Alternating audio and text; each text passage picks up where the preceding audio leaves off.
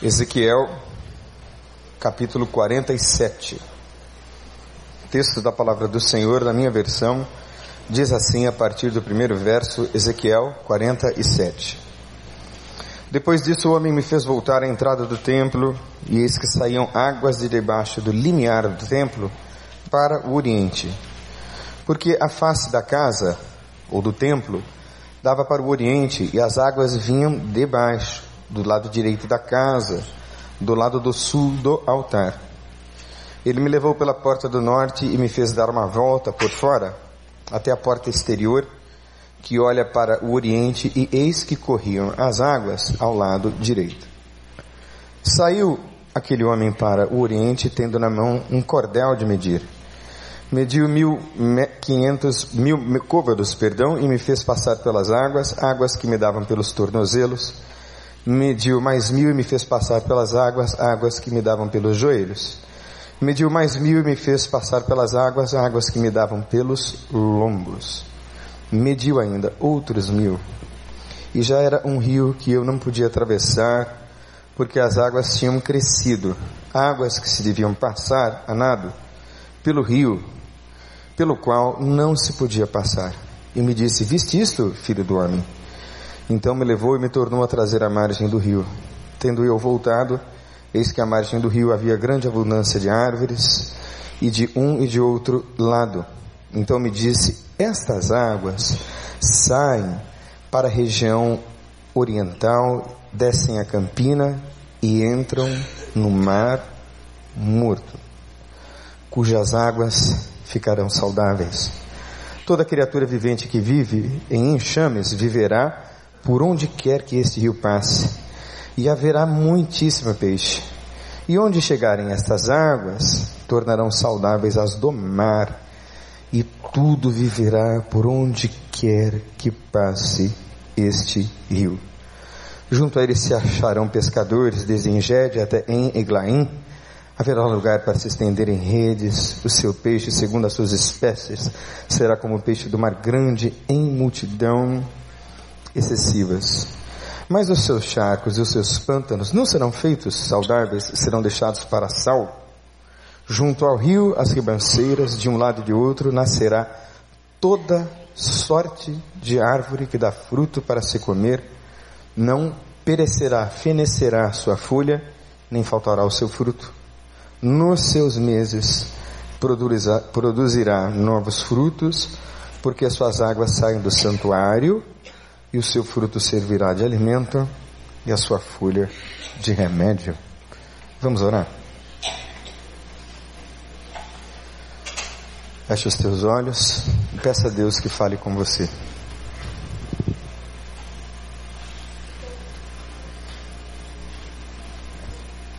Converse um pouquinho com Deus. Pede para Ele falar ao seu coração.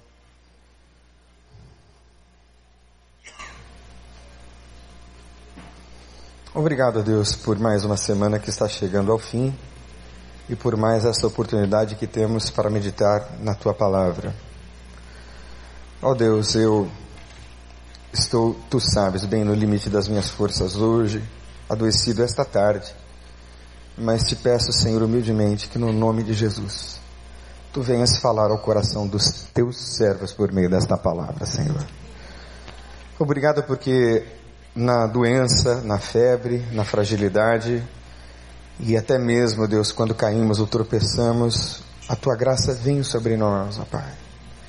O teu amor nos realimenta, vivifica, de modo que a tua graça não nos falta e nem nos faltará nunca para a glória do teu nome, Senhor. Pedimos então que o Senhor fale ao coração dos teus filhos e assim eu peço humildemente, por amor de Jesus Cristo. Amém. A febre terrível me acometeu essa tarde, muito forte, e aí eu tomei algumas aspirinas e algumas novalginas e algum Gatorade para carregar alguns eletrólitos. E aqui estou pela graça de Jesus, aleluia, nos celebrando a vida. E a história tem um poder tremendamente didático e revelador. Como eu gosto de ouvir a história das pessoas. e todos nós temos uma história. Há um registro na nossa própria memória e um registro na memória das pessoas que estão ao nosso redor que constroem a história do que somos. Alguns têm uma história tão linda, tão nobre, tão bonita que vale a pena inclusive ser escrita em livros. Ou algumas histórias tão marcantes se transformam em livros. E uma das máximas dos professores de história é que nós precisamos, obviamente, aprender com a história para que a história não se repita. Eu não vou entrar aqui nas mais diversas teorias sobre o entendimento histórico, histórica cíclica, nada disso. Mas é importante observar que da história das pessoas ao nosso redor. E a partir da nossa própria história, nós podemos, sem dúvida nenhuma, encontrar ensinamentos e aplicá-los à vida de modo tal que a nossa vida, a partir especialmente dos erros e dos tropeços, dos atropelos, dos excessos, e quem sabe até dos pecados e das coisas feias daqueles que pecaram, daqueles que tropeçaram, possamos tornar a nossa própria vida um pouco melhor. História didática. A história ensina. E no tempo de Ezequiel, era Jeoaquim, o 17 rei de Judá. E o bisavô de Jeoaquim foi Manassés. Manassés foi um homem terrível e reinou 55 anos em Israel. E Manassés foi um sujeito tão perverso, tão ruim, e se desviou tanto de Deus, que ele transformou o templo de Jerusalém num centro de macumba. Foi isso que ele fez. Foi grave o desvio espiritual e moral que prejudicou toda a nação. A história está registrada em 2 Crônicas, no capítulo 33, versos de 1 a 7, eu faço questão de ler.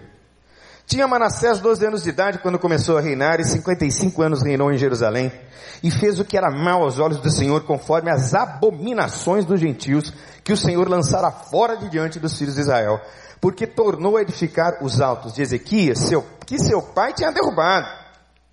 E levantou altares aos valins e fez bosques e prostrou-se diante de todo o exército dos céus e o serviu. Edificou altares na casa do Senhor, da qual o Senhor tinha falado, em Jerusalém estará ali o meu nome eternamente. Edificou altares a todo o exército dos céus, em ambos os átrios da casa do Senhor. Fez ele também passar os seus próprios filhos no fogo, no vale do filho de Inom, e usou de adivinhações, e de agouros, e de feitiçarias, e consultou adivinhos, e encantadores, e fez muitíssimo mal aos olhos do Senhor para provocar a ira também pôs uma imagem de escultura do ídolo que tinha feito na casa de Deus, da qual Deus tinha falado a Salomão, seu filho, nesta casa em Jerusalém que escolhi de todas as tribos de Israel, porém o meu nome para sempre. Transformou o altar de Deus num altar a demônios. Ele chegou nesse nível. Depois desse senhor, senhor Manassés, veio o filho dele, que é o avô de Jeoaquim. E o avô de Jeoaquim se chamava Amon. Esse aí reinou só dois anos. Fez a mesma coisa. Terrível. Mas depois Deus levantou Josias, que começou a reinar em Israel quando tinha oito anos. E ali por volta dos seus 16 anos, esse menino começa uma reforma fantástica em Israel. Alguém acha o livro da lei? Traz a Josias. Josias é rei, a essa altura já com 26 anos. Ele lê o texto da lei. O sacerdote convoca o povo, ele rasga suas vestes, chora diante de Deus, e um poderoso avivamento começa pela restauração do altar de Deus em Jerusalém. E a Bíblia diz que ele fez tudo que era reto diante do Senhor. Tinha Josias oito anos de idade quando começou a reinar e reinou 31 anos em Jerusalém e era o nome de sua mãe Gedida, filha de Adaías de Boscate. E fez o que era reto aos olhos do Senhor. E andou em todo o caminho de Davi seu pai e não se apartou dele nem para a direita, nem para a esquerda. Isso está registrado em 2 Reis, capítulo 22, versos 1 e 2. E aí então Josias passa o reinado a Jeoaquim. Esse menino, com toda certeza, ouviu as histórias dos reis de Israel. Mas parece que ele obstinadamente e livremente escolheu os piores caminhos. E Deus havia dito de várias vezes, de várias formas, que se Israel não abandonasse os seus ídolos, que se Israel não mandasse com Deus, Deus enviaria o exílio. E assim foi. Babilônia invade Jerusalém e leva muitos cativos, leva inclusive Jeoaquim no terceiro mês do seu reinado. Deus já estava cansado de infidelidade. Deus já estava cansado de ser didático. Agora Deus usou uma outra didática, a didática do juízo. E muitas vezes nós experimentamos o juízo de Deus. E graças a Deus, porque o juízo de Deus pode ser também graça de Deus. Porque Deus nos aperta, com toda certeza. E no aperto é que nós temos a chance do arrependimento. A chance de voltar a Deus. E eu gostaria de perguntar a você, irmão e irmã, será que a sua história já lhe ensinou alguma coisa? Que pode ser aplicado agora à sua vida daqui para frente? Será que tem alguns exemplos pelos quais você pode assim guiar e nortear a sua vida? Ezequiel significa Deus fortalece. E no meio dessa loucura toda, desse caos todo, dessa situação de exílio, de vergonha, de destruição da cidade santa, do templo, dos muros, Deus levanta Ezequiel. E Ezequiel é um profeta altamente enigmático. Eu gosto muito do livro de Ezequiel e foi um dos livros mais importantes da minha conversão. As figuras, as imagens, as linguagens, as revelações, as teologias muito complexas desse livro me colocaram para estudar a Bíblia e entender as correlações de Ezequiel com o Messias, as correlações de Ezequiel com o livro do Apocalipse. Meu irmão, estude a Bíblia. E talvez menos teologia e mais a Bíblia. Teologia bíblica.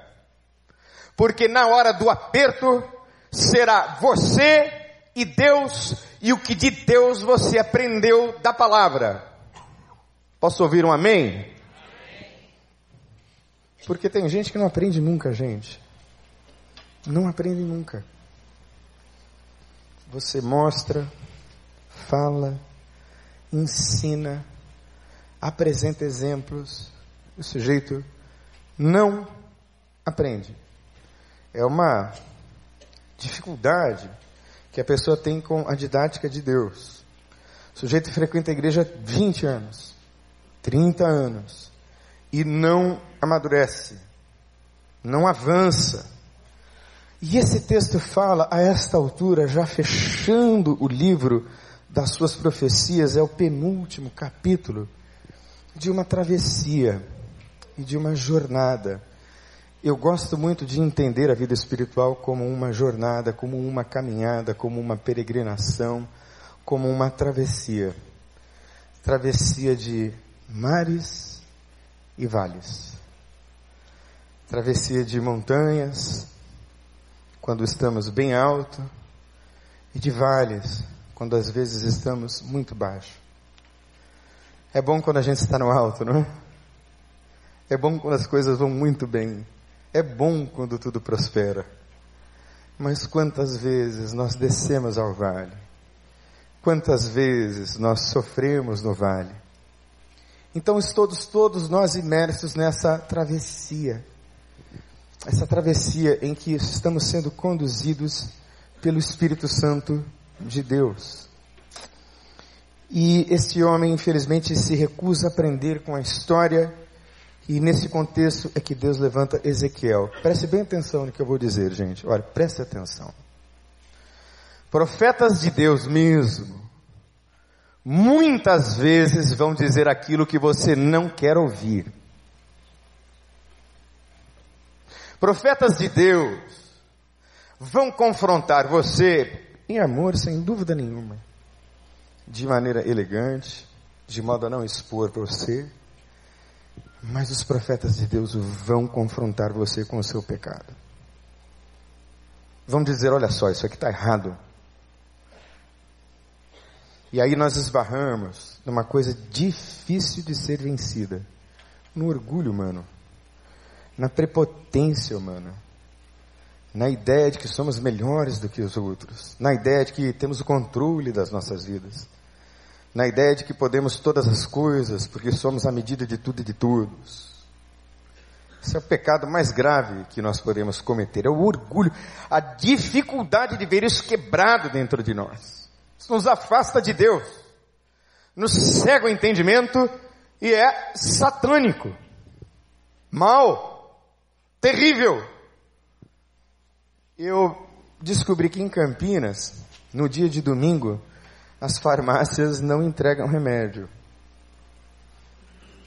Eu precisei de um remédio e nenhuma farmácia entregou o remédio. E aí então eu saí pela rua Glicério, a Avenida Glicério, que é uma das avenidas mais importantes ali do centro, né? E aí a farmácia era muito longe, e aí eu cheguei dentro, literalmente dentro, da parada gay em Campinas. Hum. Experiência interessante, irmãos. muito interessante. Experiência muito didática. Assim. E na parada gay, Infelizmente, eu gostaria, confesso, de ter visto, mas eu não consegui ver amor. Eu não consegui perceber o conceito de amor livre. Em nenhum momento. Naquela parada gay eu também não percebi nenhum discurso de tolerância à diversidade. Assim, não consegui ver, não consegui perceber não consegui perceber, irmãos, nenhum discurso de conciliação. Nenhum. Infelizmente, naquela parada gay, eu assisti pessoas perdidas em si mesmas.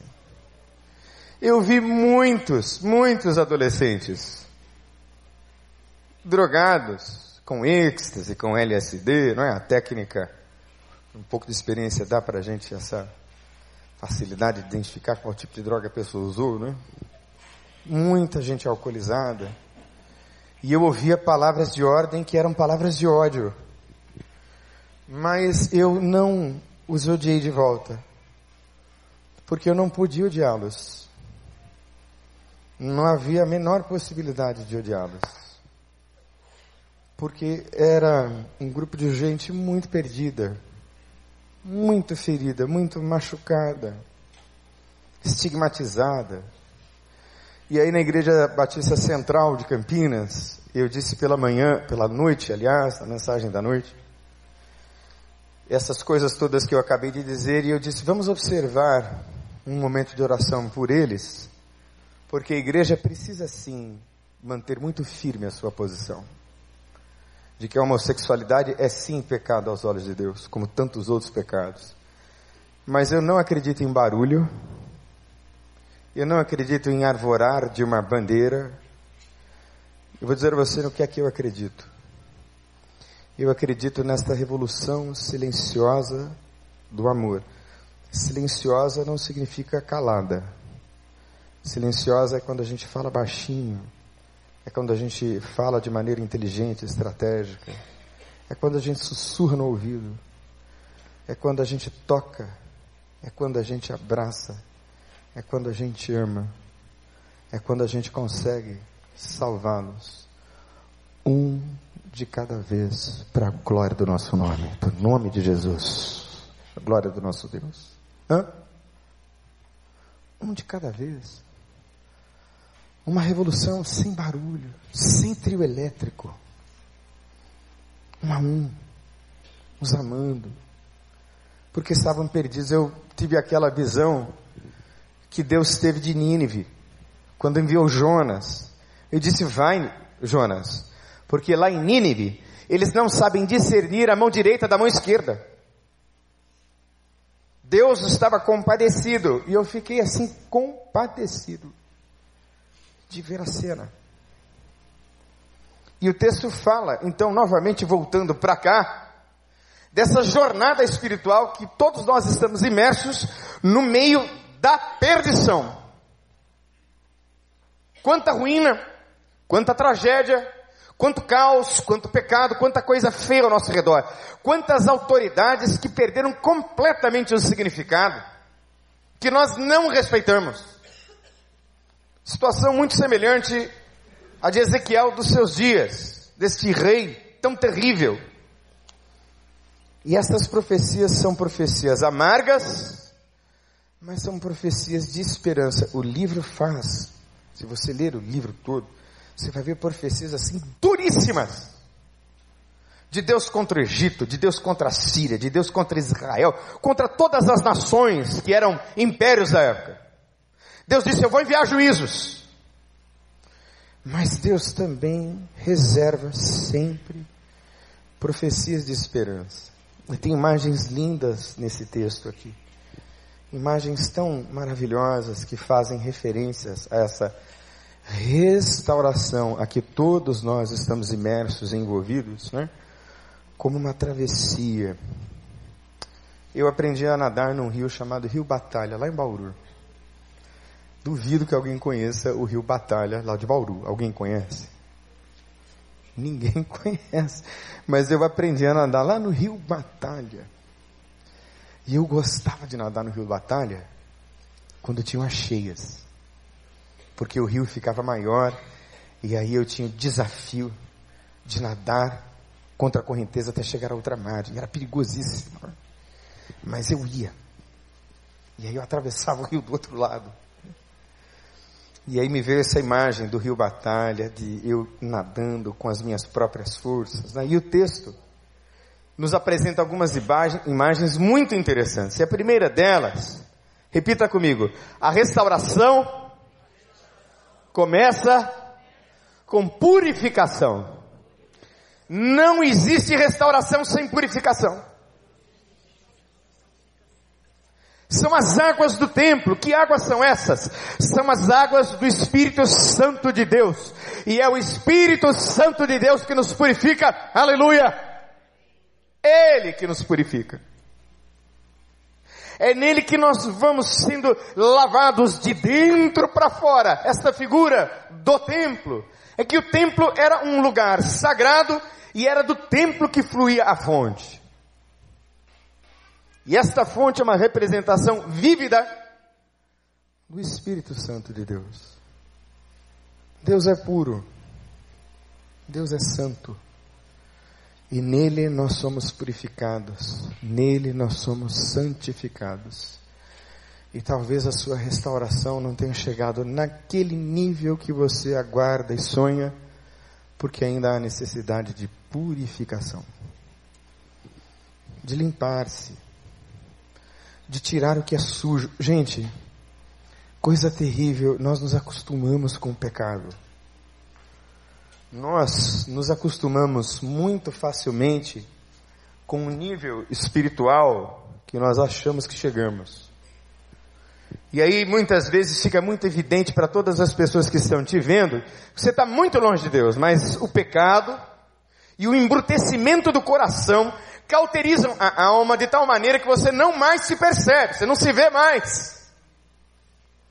Você não vê os seus destemperos, os seus desatinos, os seus excessos, as suas violências. Isso é só violência física, não. Palavras farem mais do que uma surra. Meu Deus, eu preferia uma surra do meu pai do que um sermão dele. que o meu pai sabia dar sermão. Aliás, meu pai, além de dar sermão, ele fazia mais bonito. Ele gostava muito de escrever. E aí ele me escrevia algumas cartas que eu ainda tenho, de próprio punho. E as cartas do meu pai como, eram como cartas, assim, como uma espada, né? Que entravam assim dentro da gente. Quantas cartas eu troquei com o meu pai na minha época de recuperação, naquela casa de recuperação. Irmão, irmã, essa pureza de Deus nos torna mais santos, mais humildes, mais acessíveis, mais mansos, mais equilibrados, mais cheios de fé. Na presença de Deus, hoje existem águas purificadoras que estão passando por esse templo no nome de Jesus. Purifique-se. Purifique-se. Porque a restauração começa com purificação. O segundo aspecto muito interessante dessa jornada é que a restauração, repita comigo, a restauração obedece a um processo. Ninguém fica pronto da noite para o dia e todos estamos em processo, todos. Ninguém chegou ainda à estatura de varão perfeito, nem Paulo. Nós estamos, cada qual no seu estágio, e que por favor você não regrida. Não regrida. Ouvi dizer de um amigo que me discipulou, graças a Deus pelos pastores e discipuladores que eu tive, que me ensinaram a Bíblia. Porque veio tempestade, vieram muitas traições, mas eu tenho ficado firme, porque fiel é o meu Deus e fiel é a sua palavra, aleluia. Bíblia, irmão, você, você crê na Bíblia? você vive a Bíblia, você nunca mais vai se decepcionar com ninguém. Porque perfeito é Deus. Então estamos todos num processo. E o texto diz que primeiro um côvado, irmão, é isso aqui, ó. Então na Bíblia da linguagem de hoje, NVI, ou nova versão internacional, fala em termos de metros, né? Mil côvados, 500 metros. Então 500 metros tinha uma água que batia onde? No tornozelo. Mais 500 metros, uma água que batia no joelho. Depois mais 500 metros, uma água que batia ali por volta da cintura e no peito. Então é um processo. A gente começa raso mesmo, não é? A gente começa superficial. E é natural que a pessoa comece superficial. Eu me lembro no meu início de discipulado, eu fazia as perguntas mais elementares, né, mais básicas. Mas depois eu já comecei a caminhar com águas pelos joelhos. E é um tipo de caminhada em que cada degrau que você sobe, ou cada nível que você se aprofunda, não dá para voltar atrás. Teve um pastor que me disse assim, não é? Pastor Fernando Aride, Daniel, vida espiritual é assim, ó. Presta atenção. São como degraus que você sobe. E aí a cada degrau que você sobe, o de trás desaparece.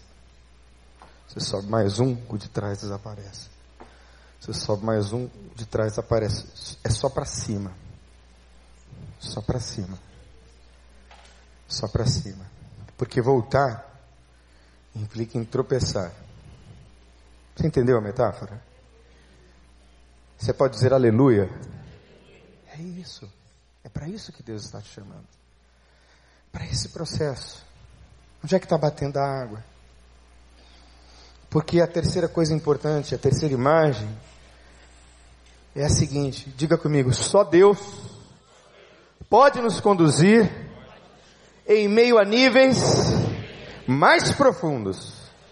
Mediu mais 500, mas agora era um rio que eu não conseguia atravessar, porque a água havia aumentado e era tão profunda que só podia atravessar a nado. Era um rio que não se poderia atravessar andando. E ele me perguntou, filho do homem, você vê isto? E levou-me então à margem do rio. Eu sei que é difícil. Eu sei que é altamente complexo, mas se você se render, o Senhor vai te levar a outra margem no nome de Jesus. Ele vai te levar lá. Por quê? Porque naquela outra margem, lá naquela outra margem, é a cura, é a provisão, e são as promessas que nos aguardam. Os seus frutos servirão de comida e as suas folhas de remédio. Irmãos, num dos piores momentos da minha vida, um dos momentos mais difíceis, eu já era casado, já estava no ministério há alguns anos, estava vivendo um momento muito duro. Eu acredito que todo homem de Deus precisa passar pela didática do sofrimento. Deus me fez ver umas coisas muito duras, muito difíceis. E eu estava numa terrível, terrível tribulação. E eu estava na cidade de Boston. E com muito cuidado eu vou lhes contar essa minha experiência. Porque cada qual tem a sua. E o fato de eu ter tido esta experiência não significa obrigatoriamente que você tenha que ter igual. Mas esta foi uma experiência muito viva que eu vivi. E no meio daquela tribulação tão difícil, um homem de Deus aproximou-se de mim, eu nunca o havia visto. E ele me disse: Meu irmão, não sei teu nome, não sei quem você é. Mas eu estou vendo você puxando um jumentinho com a sua esposa e o seu bebê no colo. Mais uma vez, eu nunca tinha visto o sujeito, hein? E ele me disse: Olha, você está atravessando um deserto, mas um deserto tão terrível, meu irmão. Mas um deserto tão duro, querido. Eu, eu sinto a dor que você está atravessando. Deus me faz sentir a sua dor. Mas daqui a um pouco de tempo mais, irmão, você vai sair de uma linha que divide o deserto de um oásis todo reverdejante. Porque é preciso que você passe pelo deserto. Para que você chegue até o outro lado. E naquela, naquele outro lado tem um rio, irmão. É aquele rio de Ezequiel 47 de onde vai brotar cura, de onde vai brotar prosperidade. Irmão querido e amado, o Senhor me levou a outra margem e vai levar você para a glória dele. Ele vai te levar. Ele vai levar você para esse nível mais profundo. Quer isso? Deseja isso? Então vamos orar. Fecha os teus olhos.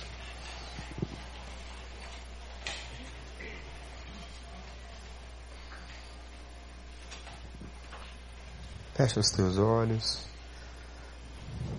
Não sei se alguém do Ministério do Louvor pode me ajudar.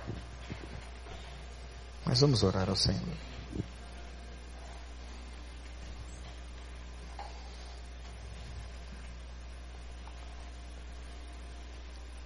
Será que você ainda não aprendeu com a sua própria história. São tantos testemunhos que as pessoas dão aqui na igreja. Será que você é destes que aprendem sempre, mas nunca chegam ao pleno conhecimento?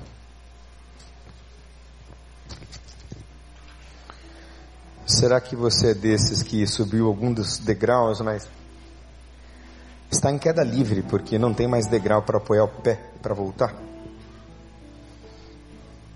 Essa jornada espiritual. Será que você tem uma vida talvez até de serviço, mas lá escondidinho você está cheio de pecado. Assim, Deus está vendo, tá? Tudo. E aí o seu serviço não vale nada. Nada. Deus está vendo. Você acha que Deus precisa do seu trabalho? Mesmo? Convém que aqueles que servem a Deus sejam achados fiéis. Fiéis. Deus não quer a gente performática, Deus não quer a gente que carrega saco de 80 quilos nas costas, que sobe os montes e os vales. Deus quer gente fiel, gente santa, gente purificada, gente que abandonou a superficialidade, gente madura, gente que está disposta a atravessar o rio, gente que vai chegar lá do outro lado lá do outro lado da margem. Então nós vamos cantar esse cântico agora. Eu queria que você ficasse de pé.